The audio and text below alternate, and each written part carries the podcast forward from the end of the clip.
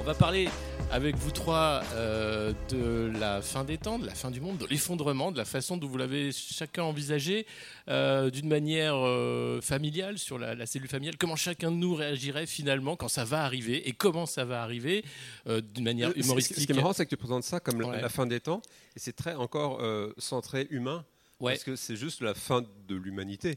Alors oui et non, oui et non parce que sur euh, alors c'est vrai que sur euh, espèce invasive qui est pas mégafauna mais c'est la fin de l'humanité puisque l'humanité est privée de sommeil. Euh, sur mégafauna on redécouvre euh, une espèce disparue, un néandertal qui a su- surexisté à, à côté de sapiens et on voit comment ces deux espèces humaines cohabitent.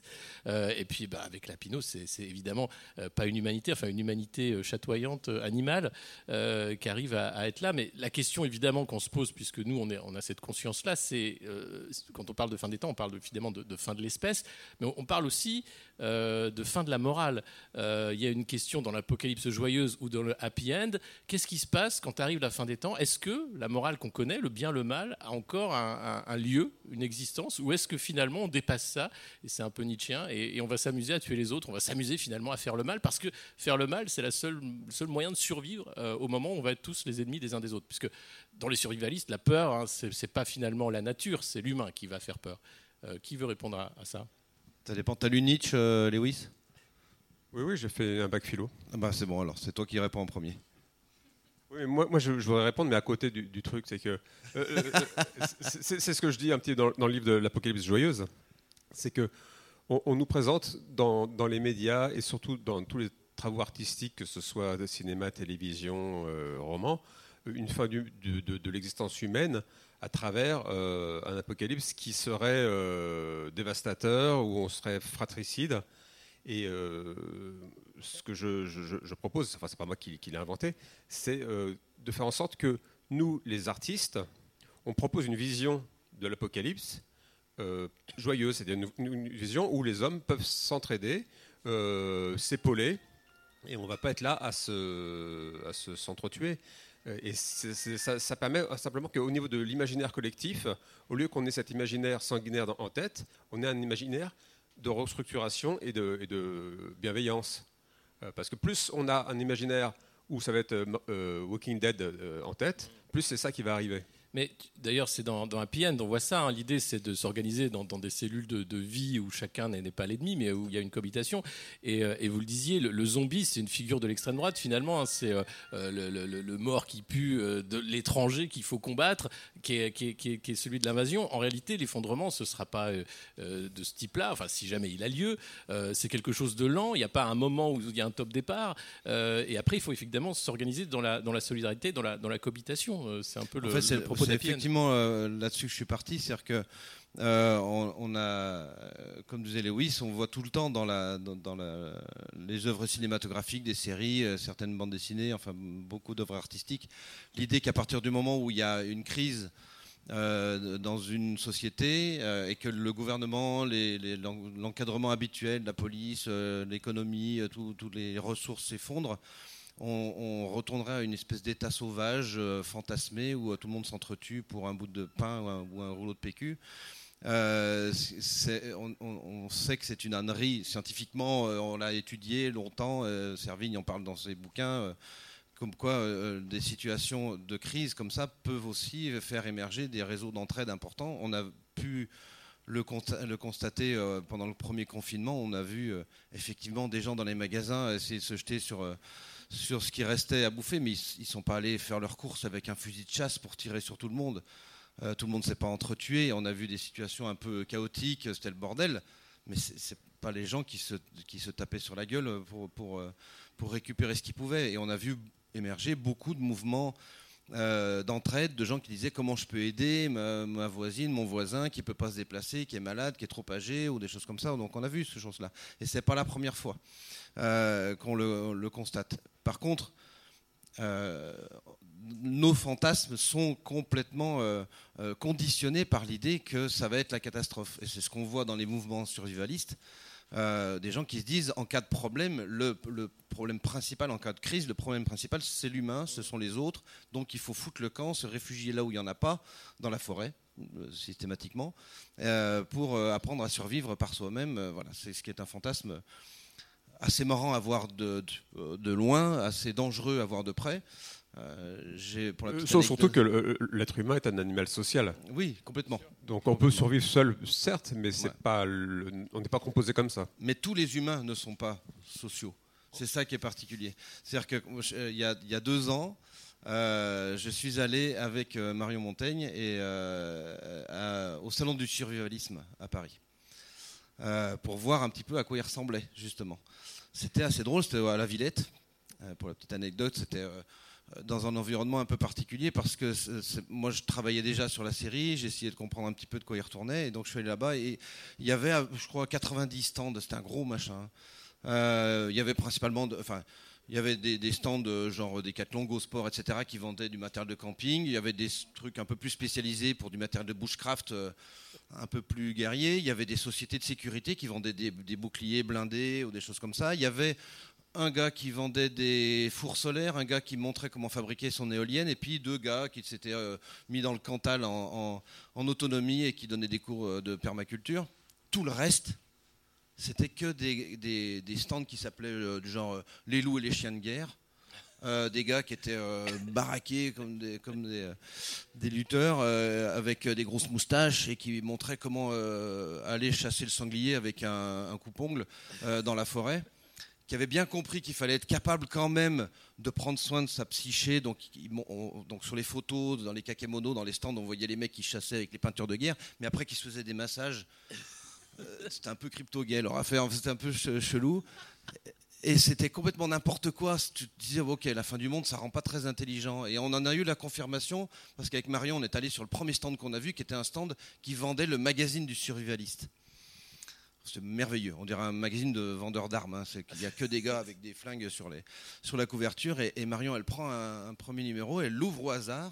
Et je mens pas. Hein. Le premier article sur lequel elle tombe, c'est Peut-on allumer un feu de camp avec des poils de fesses euh, Complètement suré. Alors, je vous fais gagner du temps? Non. Euh, on ne peut pas euh, survivre en brûlant ses poils de cul. Il n'y a rien à faire ça pue, c'est tout ce que ça fait. Ça, y a rien Quand il ne vous reste plus que ça à brûler, de toute façon, c'est foutu. Je sais pas dans quel. Vous êtes en, Antarctique ou au Sahara, mais voilà. Y a... Et donc, ça marche pas. Et juste après, l'article suivant, c'était les couteaux pour femmes. Parce que les femmes, vous savez pas aiguiser un couteau, donc il faut des couteaux jetables, petits parce que c'est trop lourd à soulever. Le manche doit être violet. Il y avait des fautes partout dans les articles, c'était consternant. Donc je l'ai acheté direct parce que c'est collector. Mais voilà, encore une fois, ça rend pas très intelligent. Donc euh, ces gens-là, ils sont pas très sociables. Non. Ils vont se réfugier dans la forêt. C'est-à-dire qu'il y a cette cohabitation entre le, survivalisme avec le guide du survivalisme hein, qui vient d'un Américain qui était proche des milieux d'extrême droite, euh, Ku Klux Klan, etc. Et là, on n'en parle jamais. On dit hein. toujours proche des milieux d'extrême droite. Bah, il était complètement d'extrême droite. Mais alors, Non, parce qu'il a euh, fait du satanisme. Enfin, un, des fondateurs du survivalisme, j'ai plus son nom. Enfin, le, même le, mec qui a écrit, il a tout fait. Hein. Il a fait Ku Klux Klan, satanisme, hippie, et puis euh, euh, Hells Angel. Et finalement, il s'est dit tiens, c'est pas mal, je vais écrire des bouquins où il a, il a tourné là-dedans la haine des femmes, l'antisémitisme, etc. Et, et un manuel de survie. Euh, oui. voilà. Bon. Il bah, faut bien faire du pognon à un moment parce que la haine des femmes, ça Et, on retient un peu ça, mais, mais il y a la cohabitation, euh, ce que tu disais sur le euh, sur ce, salon du survivalisme, avec quand même tous ceux qui essayent de faire autrement, c'est-à-dire les énergies renouvelables, la permaculture. Enfin, ils avaient peur. C'est des mondes qui cohabitent. ils, se demandent ce qu'ils foutaient là. Ouais, c'est ça. ils disaient où est-ce qu'on est? Ils avaient un peu la flippette. Mais en, faisant les, des recherches sur ces milieux-là, on voit que d'un côté l'extrême droite, c'est les survivalistes qu'il faudra éviter en cas de catastrophe.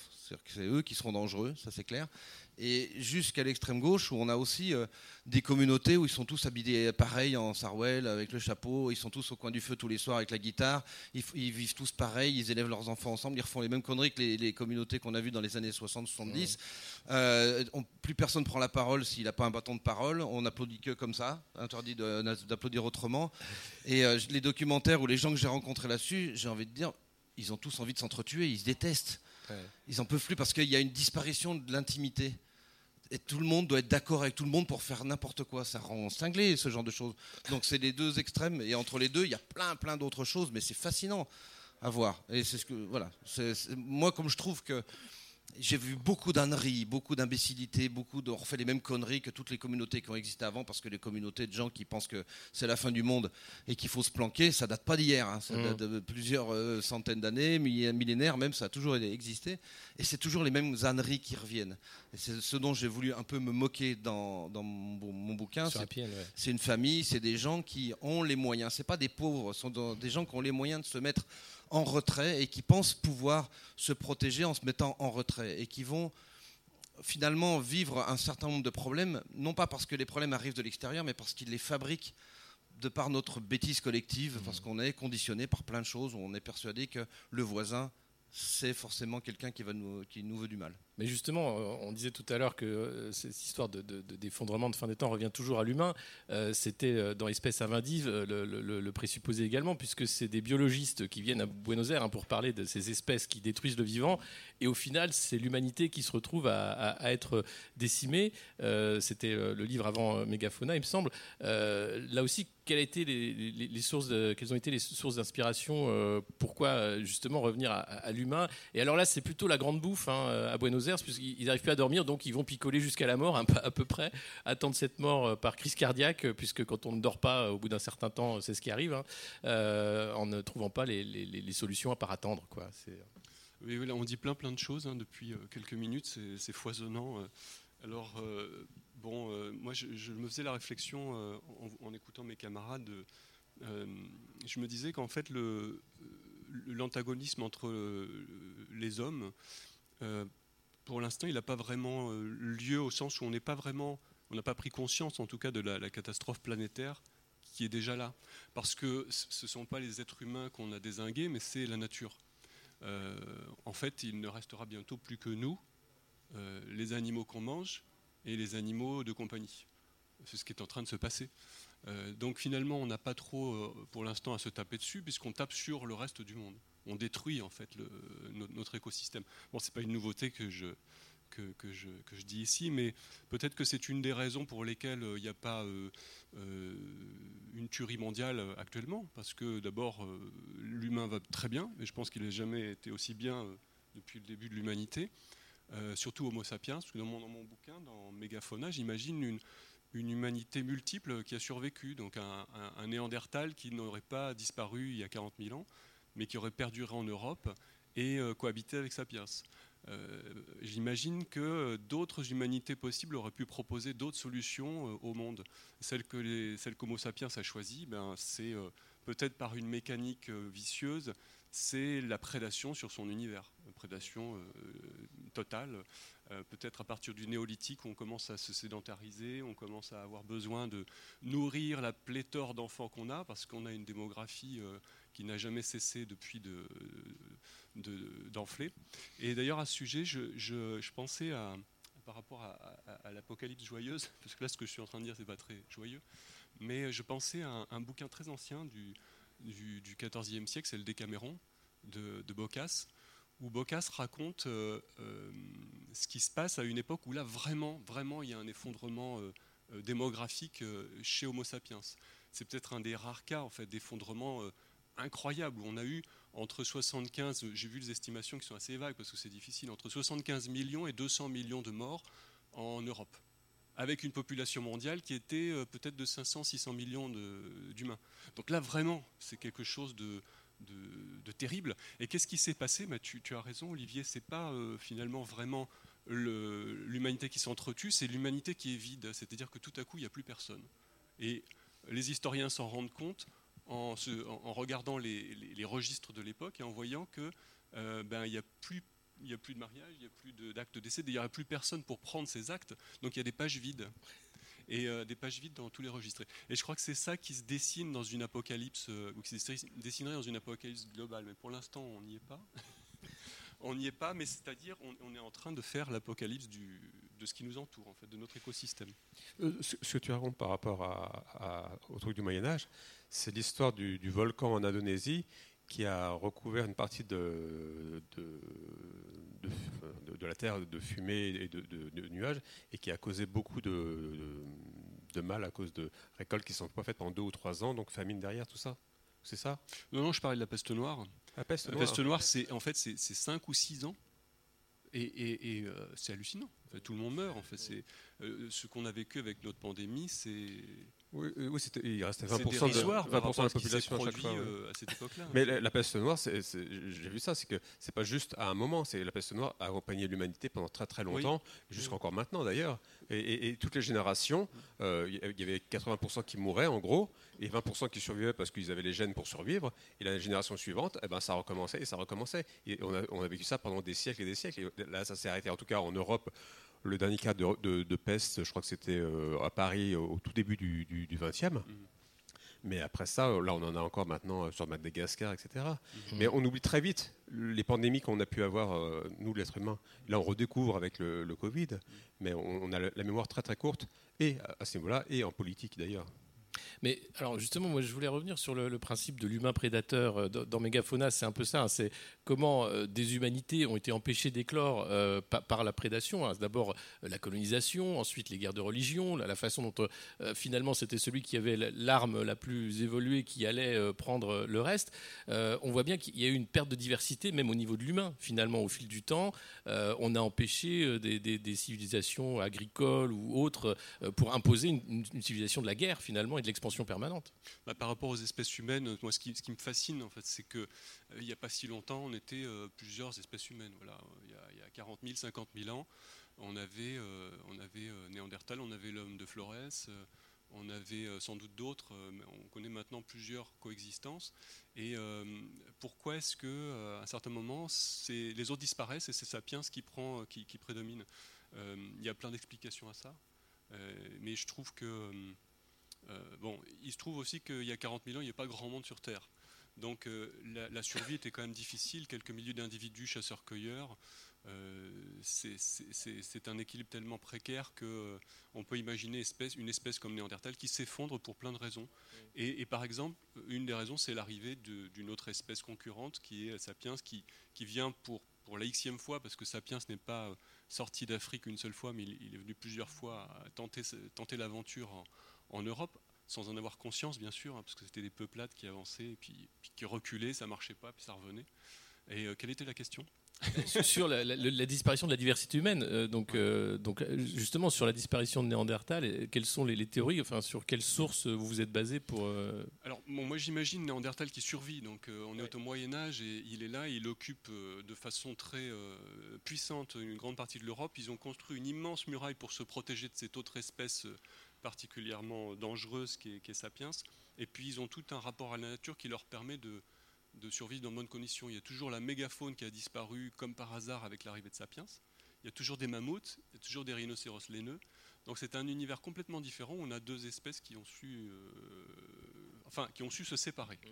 Parce que ce qui s'est passé, on le sait maintenant avec Néandertal, c'est que nous avons tous une partie de, de, gènes euh, néandertaliens. On a tous à peu près 2% en moyenne euh, sauf les Africains qui sont des sapiens purs.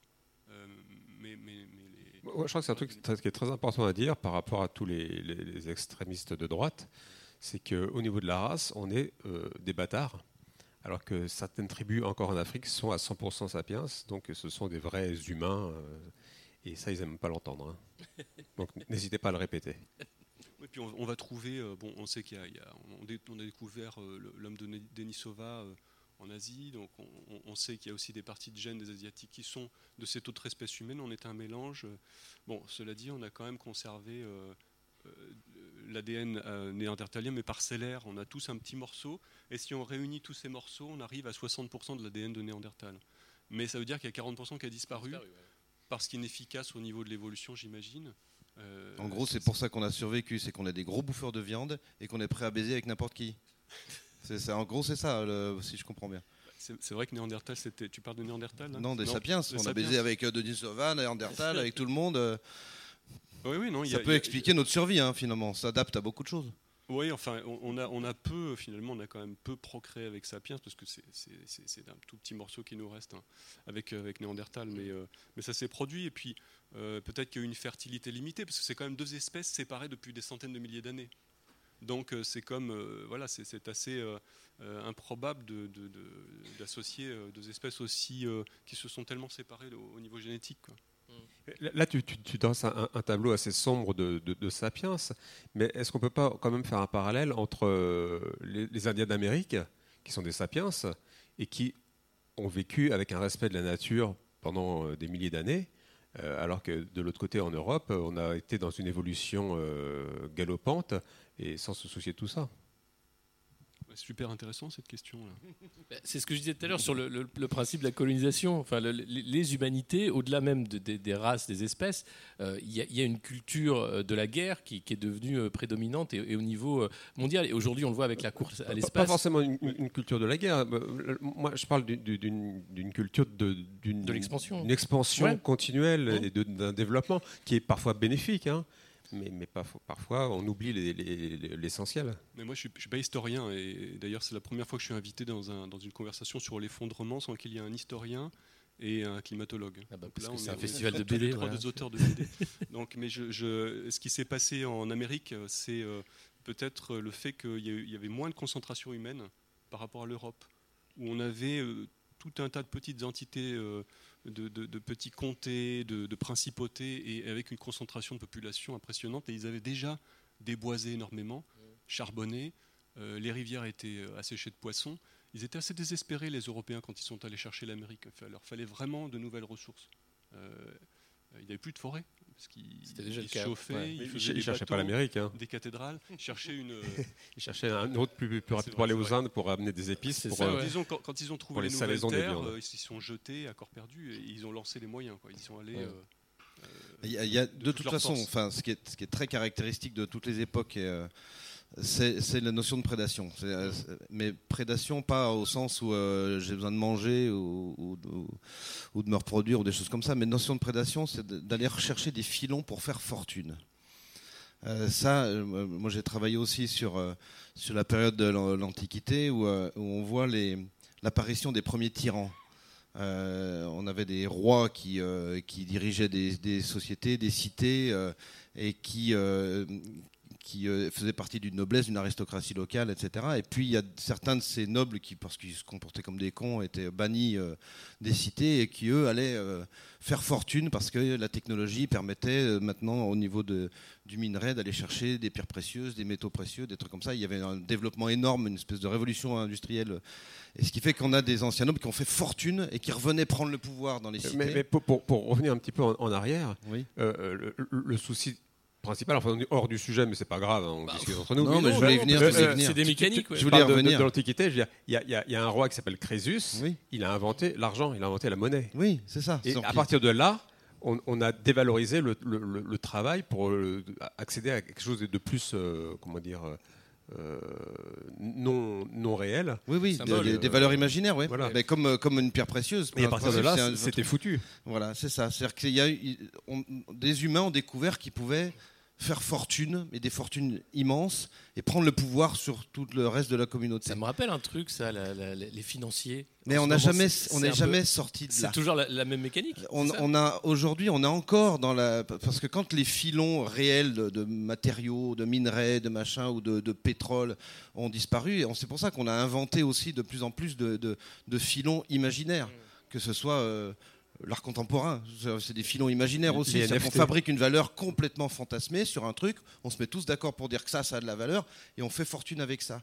Et on est encore dans ces systèmes de prédation qu'on a inventés au néolithique, euh, où, euh, où aujourd'hui on voit à quel point on a tout dévasté, et maintenant on tremble en parlant d'effondrement au milieu d'un tas de décombres qu'on a, parce qu'on a tout foutu en l'air. Mais... On, on, a les rois actuels, c'est quand même les Jeff Bezos, pareil, Elon Musk, etc. C'est eux les rois aujourd'hui, oui, les, les centimilliardaires. Et qu'est-ce qu'ils font euh, leur imaginaire, il est encore dans la prédation, cette fois de l'espace. Oui. Eux, leur, leur course, c'est d'aller faire la même chose, mais allez, on va trouver une autre planète et on mais recommence. Jusqu'à l'absurde, c'est-à-dire qu'on a Elon Musk qui, qui fait une fusée pour envoyer une bagnole dans l'espace, ou l'autre l'autre débile là qui fabrique une fusée en forme de bite pour aller passer 11 minutes dans l'espace en apesanteur avec sa tête de vieux bébé. C'est des, des cons absolus ces gens-là.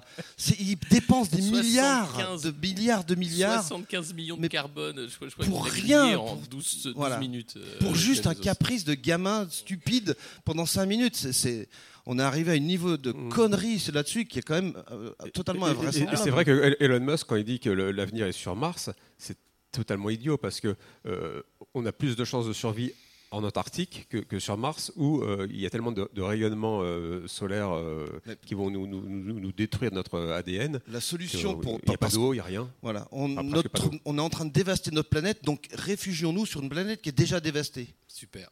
Ça me paraît un bon Mais il n'y a personne qui te dit, hé gars, tu réfléchis deux secondes. Et la question du biotope. Mais c'est pour ça que cette question de l'effondrement, elle est, elle est intimement liée à la question de, euh, du mur climatique, de, l'écologie aussi. Hein. mmh. Le fait que euh, les gouvernants ne prennent pas la mesure hein, de, du, problème. Dans Happy End, c'est une ado, euh, l'héroïne hein, qui, qui, qui, fait l'alerte, un peu Greta Thunberg mmh, finalement. Donc elle n'est pas écoutée, ou alors on l'écoute gentiment parce que c'est une ado justement, donc elle n'a pas le pouvoir. C'était voulu ça aussi Oui, parce que l'intérêt du, du, personnage de l'adolescent, c'est un personnage qui n'est pas libre de ses mouvements peut pas se foutre le camp de la famille du jour au lendemain en disant euh, ouais vous m'écoutez pas tant pis je vais faire ma vie de mon côté je vais aller construire ma cabane dans la forêt ou je sais pas quoi. Donc elle est, elle est pieds et poings liés à sa famille elle essaye d'avertir les choses, mais elle est aussi euh, la naïveté. Euh, l'adolescence, c'est aussi la naïveté, c'est-à-dire la naïveté de beaucoup de gens que j'ai rencontrés dans ces milieux-là. C'est-à-dire que parce qu'ils ont lu le bouquin de Pablo Servigne et puis un, manuel de permaculture, et ils pensent pouvoir aller se réfugier dans la forêt et puis vivre euh, d'amour et d'eau fraîche et en plantant des petites graines. Donc il y a beaucoup de bêtises là-dedans. C'est aussi ce personnage-là que j'ai voulu représenter quelqu'un qui n'est pas forcément libre de ses mouvements et quelqu'un qui est aussi plein de naïveté, mais qui essaye de, lancer des alertes, qui est plein de bonnes intentions, avec autour des gens qui vont se dire euh, qu'est-ce qu'on fait? C'est la panique, on, fait des choix euh, euh, comme on peut, en fonction de l'environnement, en fonction du. Mais, mais ce, personnage d'ado, c'est pas un peu nous, artistes aussi? Si, c'est ça. Pareil. C'est ça. C'est de, moi, je trouve ça très intéressant, cette prise de conscience, mais il faut qu'on prenne aussi conscience de notre stupidité. On sait rien. Enfin, moi, je me suis amusé justement parce que moi, j'ai jamais été cultivateur. Mon grand-père l'était, mais il était cultivateur euh, après la révolution euh, de la chimie verte.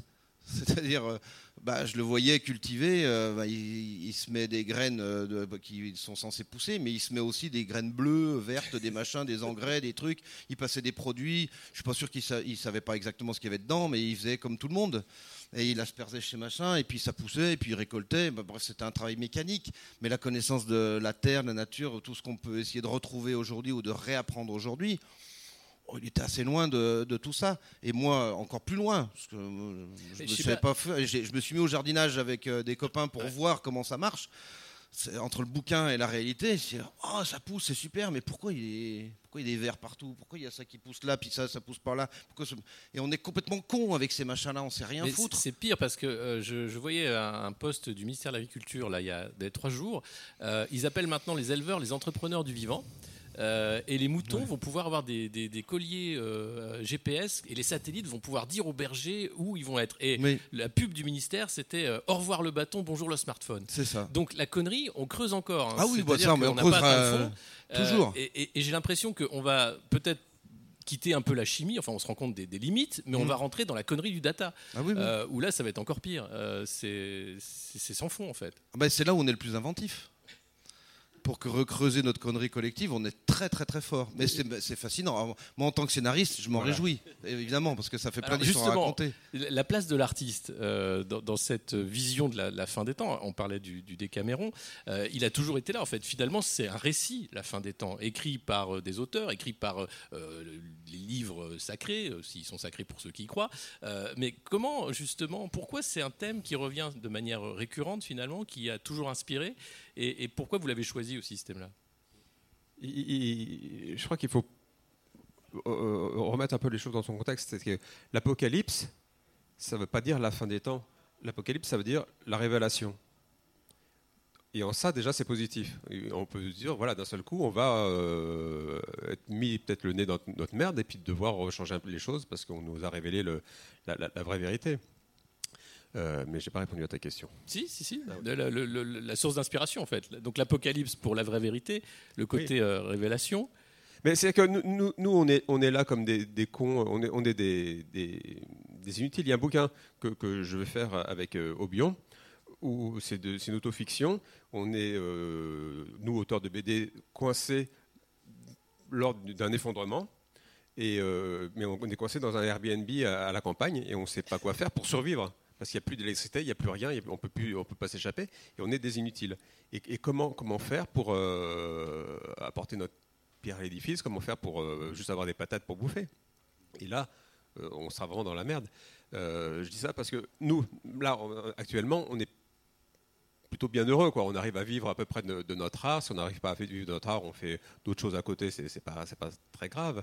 Mais notre rôle dans, cette humanité, c'est je ne vais pas dire que c'est donner de l'espoir, c'est, aussi donner, euh, oui, donner de l'espoir, mais euh, faire de l'humour, euh, amuser un petit peu et instruire.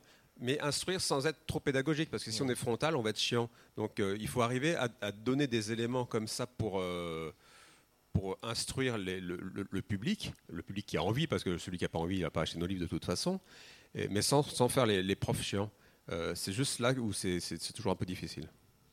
Mais il faut quand même le faire parce que c'est notre rôle. Et l'Apocalypse, c'est en fait c'est vraiment super pour les, scénaristes pour, écrire une histoire parce qu'il euh, y a une tension dramatique qui est toute donnée. En fait. Euh, les personnages qui sont au bord d'une catastrophe ou dans une catastrophe ou après la catastrophe quand c'est post-apocalyptique, ils doivent réagir à une situation, trouver des solutions, donc ils sont en mouvement. Euh, donc au niveau narratif, c'est génial. C'est du pain béni euh, pour nous.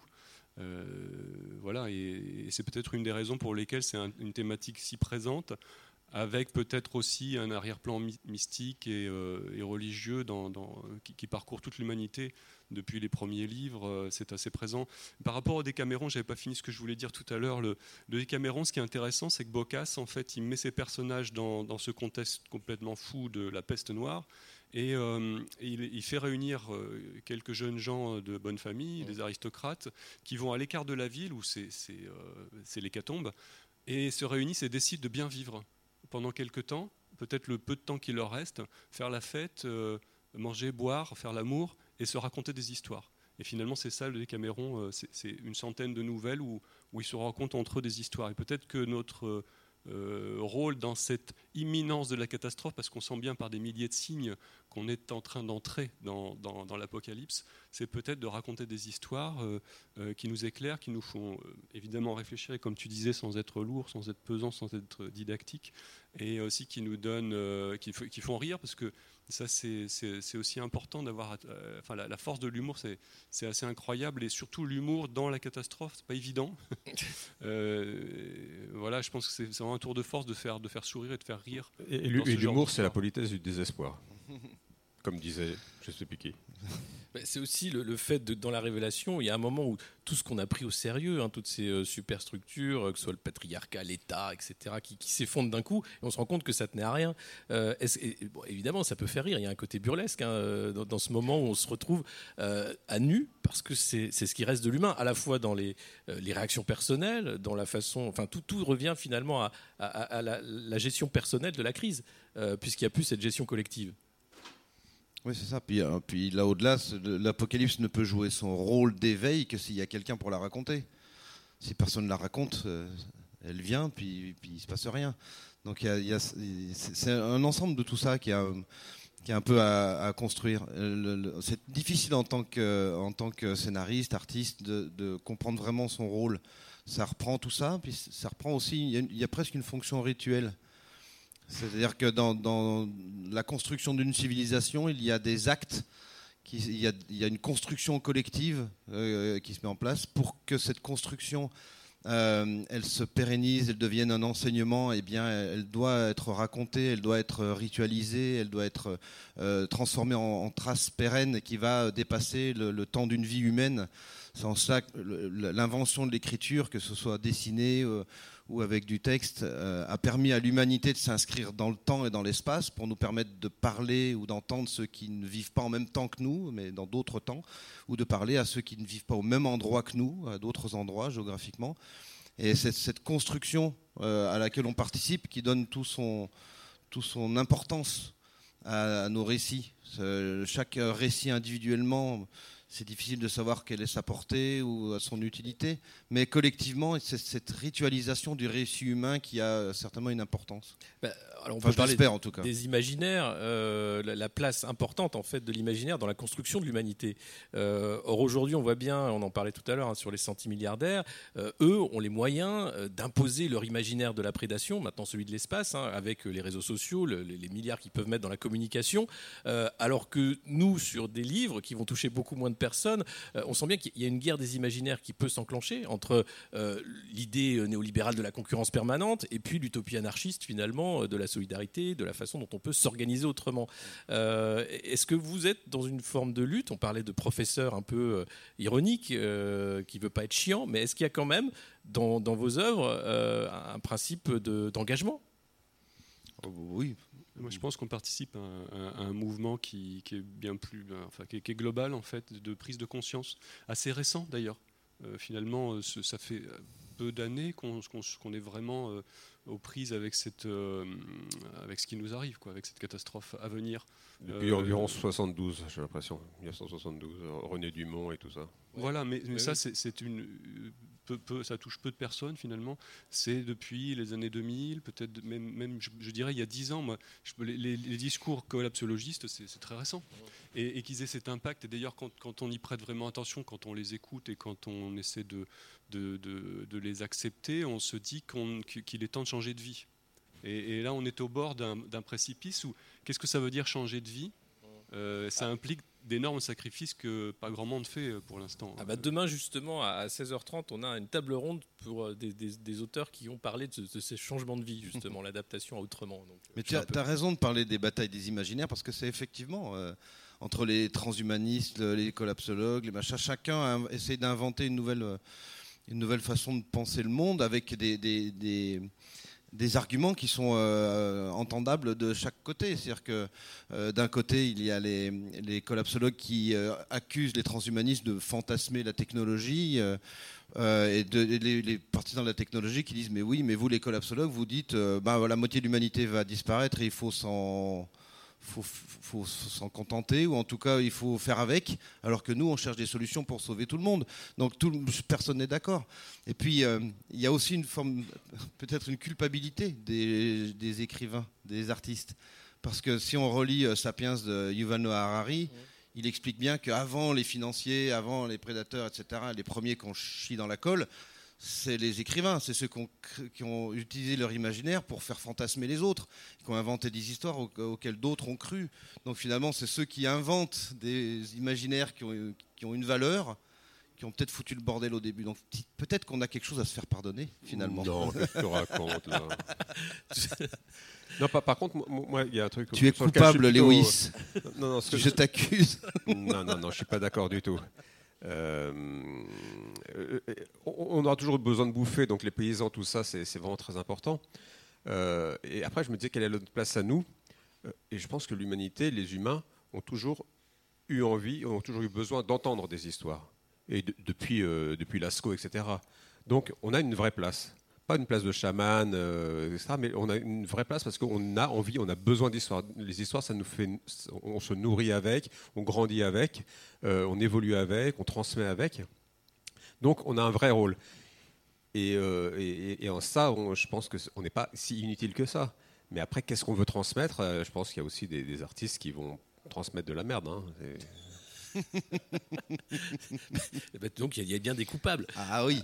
Euh, euh, mais euh, sur, sur le, le, principe de, de l'artiste, l'apocalypse tel qu'il est, il est vu, il peut être vu de plusieurs façons. toi, par exemple, dans, dans Happy End, est-ce que tu as essayé de, d'imaginer un scénario crédible, puisque c'est sur une collapsologie économique hein, plutôt que climatique, ça va assez vite, mais est-ce qu'il y a une idée d'essayer d'écrire un scénario qui pourrait coller à ce qui pourrait arriver si jamais ça arrivait Je voulais être le plus proche d'un un travail très réaliste. Je reste euh, dans l'idée de faire un récit humoristique, mais pas pour faire des blagues, mais pour me moquer un peu de nos, stupidités collectives. mais je voulais aller vers un récit très réaliste. C'est pour ça que j'ai pas travaillé sur euh, les enjeux nationaux ou internationaux de pourquoi la crise, comment, etc. Mais je me suis vraiment focalisé sur un petit groupe. Et au lieu de faire comme dans beaucoup de récits post-apocalyptiques, où on a une personne ou deux personnes, trois personnes maximum qui essaient de survivre parce que tous les autres sont morts ou dévastés, etc. Là, je, me suis euh, efforcé de travailler sur euh, une cellule familiale plus complexe avec des parents, quatre enfants, puis des copains, puis des proches, parce que je me dis, en cas de, de problème euh, de ce type-là, parce que là j'imagine une rupture du pétrole, j'explique pas pourquoi, c'est pas très important là-dessus, mais d'un seul coup, c'est qu'est-ce qu'on fait? On peut plus se déplacer, puis comment plus, se déplacer, on peut plus les travailler, donc ça provoque des ruptures successives. On parlait de l'effet domino tout à l'heure. Euh, ce qu'on voit au Liban en ce moment, hein, c'est exactement ça. C'est petit à petit, les choses se cassent la gueule. Euh, comment cette cellule, petite cellule, va réagir? Euh, face à leur ignorance, leur impossibilité de se renseigner vraiment, et puis leur oubli de, certaines notions simplement de bon sens. Où est-ce qu'on va? Comment on y va? Puis qu'est-ce qu'on fait? Et c'était aussi une démarche pour moi pour réfléchir un peu mieux à ces notions-là. Parce que les premières fois qu'on on est mis face à ces notions d'effondrement. Moi, c'était il y a une dizaine d'années quand on, m'a mis entre les pattes le bouquin de Jared Diamond qui s'appelle Collapse, euh, que j'ai vu le rapport de Rome, le rapport Meadows, puis que j'ai lu un peu des trucs comme ça. Et qu'ensuite j'ai découvert euh, Pablo Servigne et puis toute la cohorte des gens qui réfléchissaient sur ces notions dans tous les sens, avec Jean Covici, euh, etc. et, forcément, ça met un coup un peu derrière la nuque en disant qu'est-ce qui se passe? Un peu le lapin pris dans les phares. Et comme j'avais plein d'informations contradictoires dans tous les sens, l'écriture permet d'aider à réfléchir, de poser les choses euh, à plat et puis d'en faire quelque chose aussi, de construire un projet là-dessus. Et donc j'avais besoin d'être très réaliste en me mettant complètement à la place des personnages, en disant à leur place, qu'est-ce que je fais? Si j'étais tel ou tel type de personnage, comment je réagis? Et j'ai intégré aussi des personnages que j'ai rencontrés au fur et à mesure de, mes recherches. Par exemple, dans la, bande dessinée, il y a aussi euh, une troupe de gens qui font de la reconstitution médiévale. Pourquoi je les ai mis bah Parce que dans mon atelier à Lyon, j'ai une amie qui s'appelle Émilie, que j'ai mis dans la BD d'ailleurs, euh, qui, euh, qui fait partie d'une troupe qui font ça. Et un jour, elle est passée à l'atelier avec un de ses copains, et moi je parlais avec un autre copain de ces notions d'effondrement. Et lui, euh, qui était forgeron, je crois, je sais plus ce qu'il foutait dans ça, il disait mais nous on est prêts. Et moi je lui dis attends, tu crois parce que tu sais fabriquer une épée et que tu sais faire du camping, tu es prêt pour un effondrement de ce genre-là? T'es un petit peu présomptueux. Il me dit ah mais non, nous on sait faire ceci, on sait faire cela. Je dis ok bon je, vais prendre toute votre troupe puis je vais la mettre dans ma BD puis je vais, vous confronter à vos propres imbécilités puisqu'on est tous des cons dans cette affaire-là.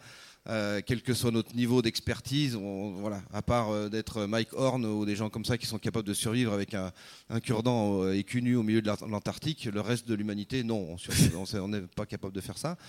Donc j'ai mis plein de gens que j'ai rencontrés, plein de connaissances, plein de voilà. Il y a plein de personnages qui sont des vrais humains que je connais dans cette BD parce que je prends des, caractéristiques que je connais, que je, que je côtoie. Je me mets moi dedans aussi avec ma propre connerie pour se moquer de tout ça. Voilà. Je voulais être très réaliste là-dessus. là-dessus. Et pour Mégafauna, les, sources d'inspiration Alors Mégafauna, c'est une uchronie, donc j'essaie de réimaginer le, cours de l'histoire avec, comme je l'ai dit tout à l'heure, euh, une espèce humaine euh, qui a survécu, qui est un néandertal. Donc on est au Moyen Âge et on est plutôt du côté aussi de la fable ou du conte philosophique. Et, euh, moi, ce qui, m'importait beaucoup, c'était de d'arriver à reconstruire tout un monde tel qu'il n'a pas été, mais tel qu'il aurait peut-être pu être, avec euh, un biais euh, qui est sans doute, je dirais, la, fable ou parfois des, moments de poésie, de l'aventure. Enfin, c'est un peu tout ça à la fois, un roman, un roman d'aventure, un roman d'action, mais aussi un conte philosophique avec des personnages en, survie également, parce qu'on a deux univers, l'univers sapiens qui est en complète déréliction ils ont, tout mangé en fait, hein, ils ont tout, euh, tout ratiboisé. Et puis de l'autre côté, les Néandertals qui ont su préserver davantage leur milieu naturel. Et au milieu d'eux, une immense muraille, évidemment. Euh, comment ça va se passer entre ces deux, euh, populations qui, s'affrontent ou, qui s'évitent en quelque sorte? Et, pour vous, Lévis, sur l'Apocalypse joyeuse, l'idée c'était de prendre l'humour comme angle pour aussi avoir quelques leçons de vie quand même? Transmettre encore, transmettre des informations, mais bon, c'est pas. Tout ça, c'est que de la BD, c'est pas très important en fait. Tout ça, Euh, c'est non, non, non, non, ce que, ce, ce- ce que je T'as l'air dire. désespéré, Lewis. Ouais. Tout va mais- bien, Lewis. Non, mais euh, C'est parce que je t'ai allez. accusé, c'est ça te- Non, mais rien n'est rien n'est si important que ça. Je veux dire, on, on sait qu'on va dans le mur, on sait qu'on va pas pouvoir y faire grand chose parce que ceux qui ont le pouvoir vont rien y faire puisqu'ils veulent garder leur, leur, leur prérogative. Euh, on sait que la moitié de l'humanité, sans doute plus, va, va crever, mais une autre partie va survivre. Et puis, puis voilà quoi. Mais Annabelle t'a demandé de donner de l'espoir, fais un effort. Oui, mais la moitié de l'humanité, ça fait quand même qu'on sait 3 Non, bah, milliards et demi de personnes. Je on sait pas, on sait pas grand chose en, en réalité. Euh, là, là, c'est encore du- une fois de la croyance, des scénarios. On sait pas du tout.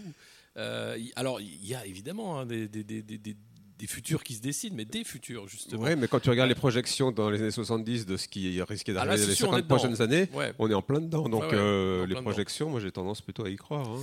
Bon. Bah, ce, ce dont on, on parle finalement assez peu, euh, c'est le problème de la démographie et d'une espèce qui est euh, complètement pullulante, Invasive. sans invasive. Ouais, on, est, Oui, on est une sorte de cancer pour la, la planète Terre. De toute façon, la planète Terre se portera mieux sans nous. Donc c'est pas grave en soi.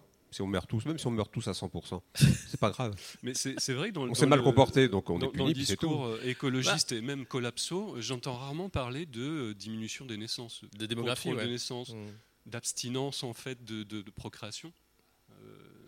C'est- ça fait même- c'est- peut-être Non, il y a que pas c'est vraiment pas, ça. c'est peut-être Alors- pas audible, hein, je sais pas, c'est peut-être pas Si, quelque si, il y, a chose des- il y a un certain nombre de complotistes qui disent que le vaccin est rempli de nanoparticules pour nous stériliser justement Ouais. euh, de manière forcée. Donc finalement, Et la il y a solution, eu- elle est là. Et il y a eu un, un rendez-vous, euh, un rendez-vous de milliardaires de- au début des années 2000 pour parler de démographie justement et de voir comment euh, éviter la catastrophe, le mur démographique, parce qu'évidemment, à partir de, de 15 milliards, ça commence à être difficile de, de faire manger tout le monde. Donc c'est quelque chose qui, qui est là hein, en, en back-office, mais euh, il n'y a, pas de solution évidemment. Enfin, Bah, la là, ce qu'on- solution, c'est euh, c'est de l'eugénisme, euh, ça devient compliqué. Ce qu'on sait maintenant, c'est qu'on on est quoi 7 milliards, on, on fait vivre ces 7 milliards d'humains à coup de pétrole. Et c'est tout, le- c'est tout le discours collapso. C'est quand il y, a, il y aura moins de pétrole ou un pétrole plus cher, ça ne sera plus possible, puisque tout est produit avec le pétrole. Voilà, non, le, le- le discours est assez simple en fait. Et c'est d'où d'où cette moitié de l'humanité qui, qui succomberait euh, relativement rapidement, notamment les gens qui, comme beaucoup d'entre nous, vivent dans les grandes villes, euh, ne savent pas cultiver, on n'a pas de potager, ou ne sont pas du tout en autosuffisance alimentaire. C'est la question de la faim en fait. FAIM, c'est c'est assez étonnant. Ouais, manger, M- Manger. Ouais, le carburant, hein, le pétrole d'un côté, puis la nourriture de l'autre. Oui, enfin le, le carburant pour faire de la nourriture. Voilà, c'est ça. On en arrive assez vite à- à- au problème crucial qui est manger, qui a en fait été le problème crucial de l'humanité euh, de, de toute éternité, sauf depuis quelques euh, peut-être quelques dizaines d'années où ça n'est plus un problème, mais euh, ça a été résolu par une, une formule magique qui est le pétrole. Sauf que ça n'est pas une formule éternelle. Voilà. Si j'ai cru comprendre quelque chose dans, dans- dans le discours collapso et qui m'a assez convaincu, je dois Oui, dire, bien sûr. Et qui m'affole d'ailleurs.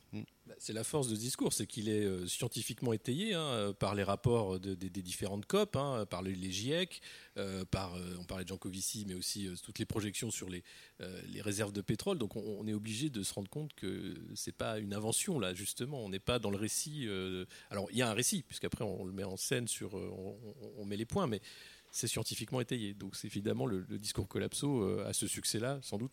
Grâce C'est toujours ça. difficile d'avoir une vision euh, très éclairée de tout ça parce qu'il y a tellement d'enjeux à tous les niveaux que dans la presse, dans les, les médias en général, ce qui est raconté pour arriver à faire le tri entre ce qui euh, doit nous, nous inquiéter ou ce qui est de l'ordre de la propagande, c'est très difficile. Mais Je a- prends un a- exemple juste, si tu permets Alexis. c'est- Là, ils ont un- il y a un article qui disait qu'en Côte d'Ivoire, ils ont trouvé des gisements de pétrole très importants, un énorme gisement, etc., de 1,5 milliard de barils. ouais.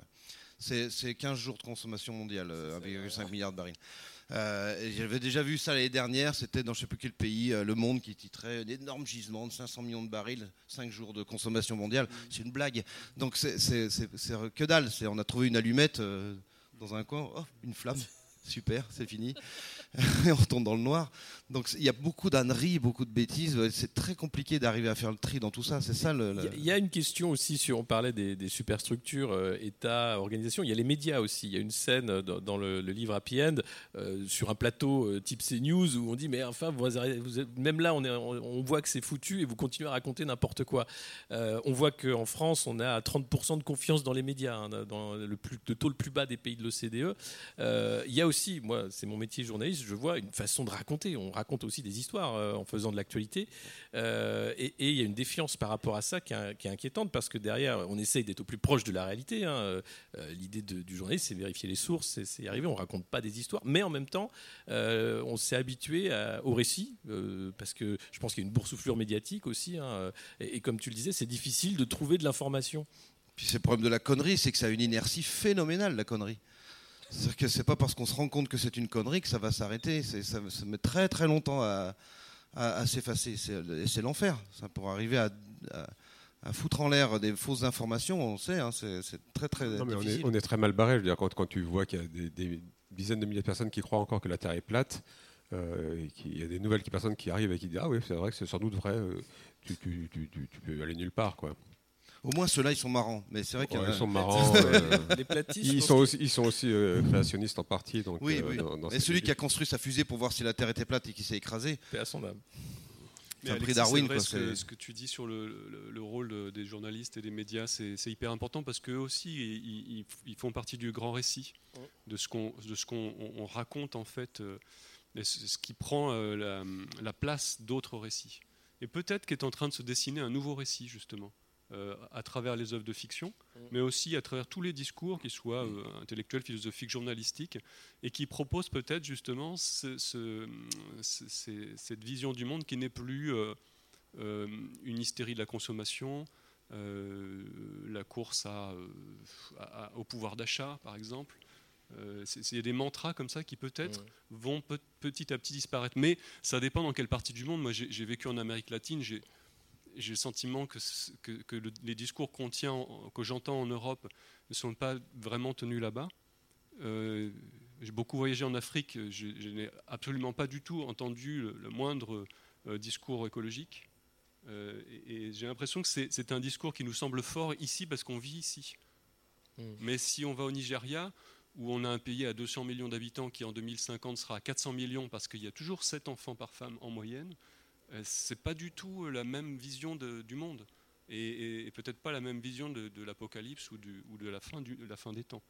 C'est peut-être même pas un sujet d'ailleurs. je pense que c'est vrai, effectivement pas, en tout cas pas comme ça qu'elles se présentent les choses. Et puis il y a, la force de la religion aussi, puis il y a, qui, est le discours majoritaire et qui peut prendre toute la place. Il y a aussi le fait que nous, on est dans des pays euh, surdéveloppés, on va dire, et on commence à se dire, non, peut-être qu'il faut être euh, consommer moins, etc. Mais tous les pays qui sont en développement, on ne peut pas leur dire la même chose. On dire, ah, mais vous avez déjà tout, nous, on n'est même pas au quart de ce que vous avez, vous nous dites de consommer moins. Ça ne marchera jamais ça marchera jamais. Euh, mais, mais il est le mot de la fin. Le mot de la fin, c'est qu'on a peut-être faim. Hein, on parlait de, carburant. Euh, on va, euh, ben, on pourrait continuer longtemps comme ça. C'était passionnant. Merci beaucoup, messieurs. alors c'était évidemment un panel que, de messieurs. Hein, on, s'en excuse, hein, mais on n'a pas le choix. C'est comme ça parfois. c'est la BD aussi. Il n'y a pas assez d'auteurs, de, de scénaristes. Mais c'est c'est le principe, on disait il y a deux minutes, qui se préoccupe de la fin du monde, ce sont les privilégiés. Ben voilà. Ben, les mâles sont les privilégiés, donc ceux qui sont préoccupés. C'est toujours ceux, qui ont quelque chose à perdre en priorité qui vont s'en préoccuper les premiers. C'est normal. Et voilà. Bon, on n'a pas grand chose à perdre. Hein. Euh, d'où d'ailleurs cet humour et cette apocalypse joyeuse. J'espère qu'on vous a pas plombé le moral. Euh, C'était pas le but. Hein. Euh, il y a les dédicaces cet après-midi pour euh, continuer le, débat. Merci à vous. Merci. Et, merci, Alexis. un petit mot de la fin. Merci, merci messieurs. J'espère que ça vous a plu.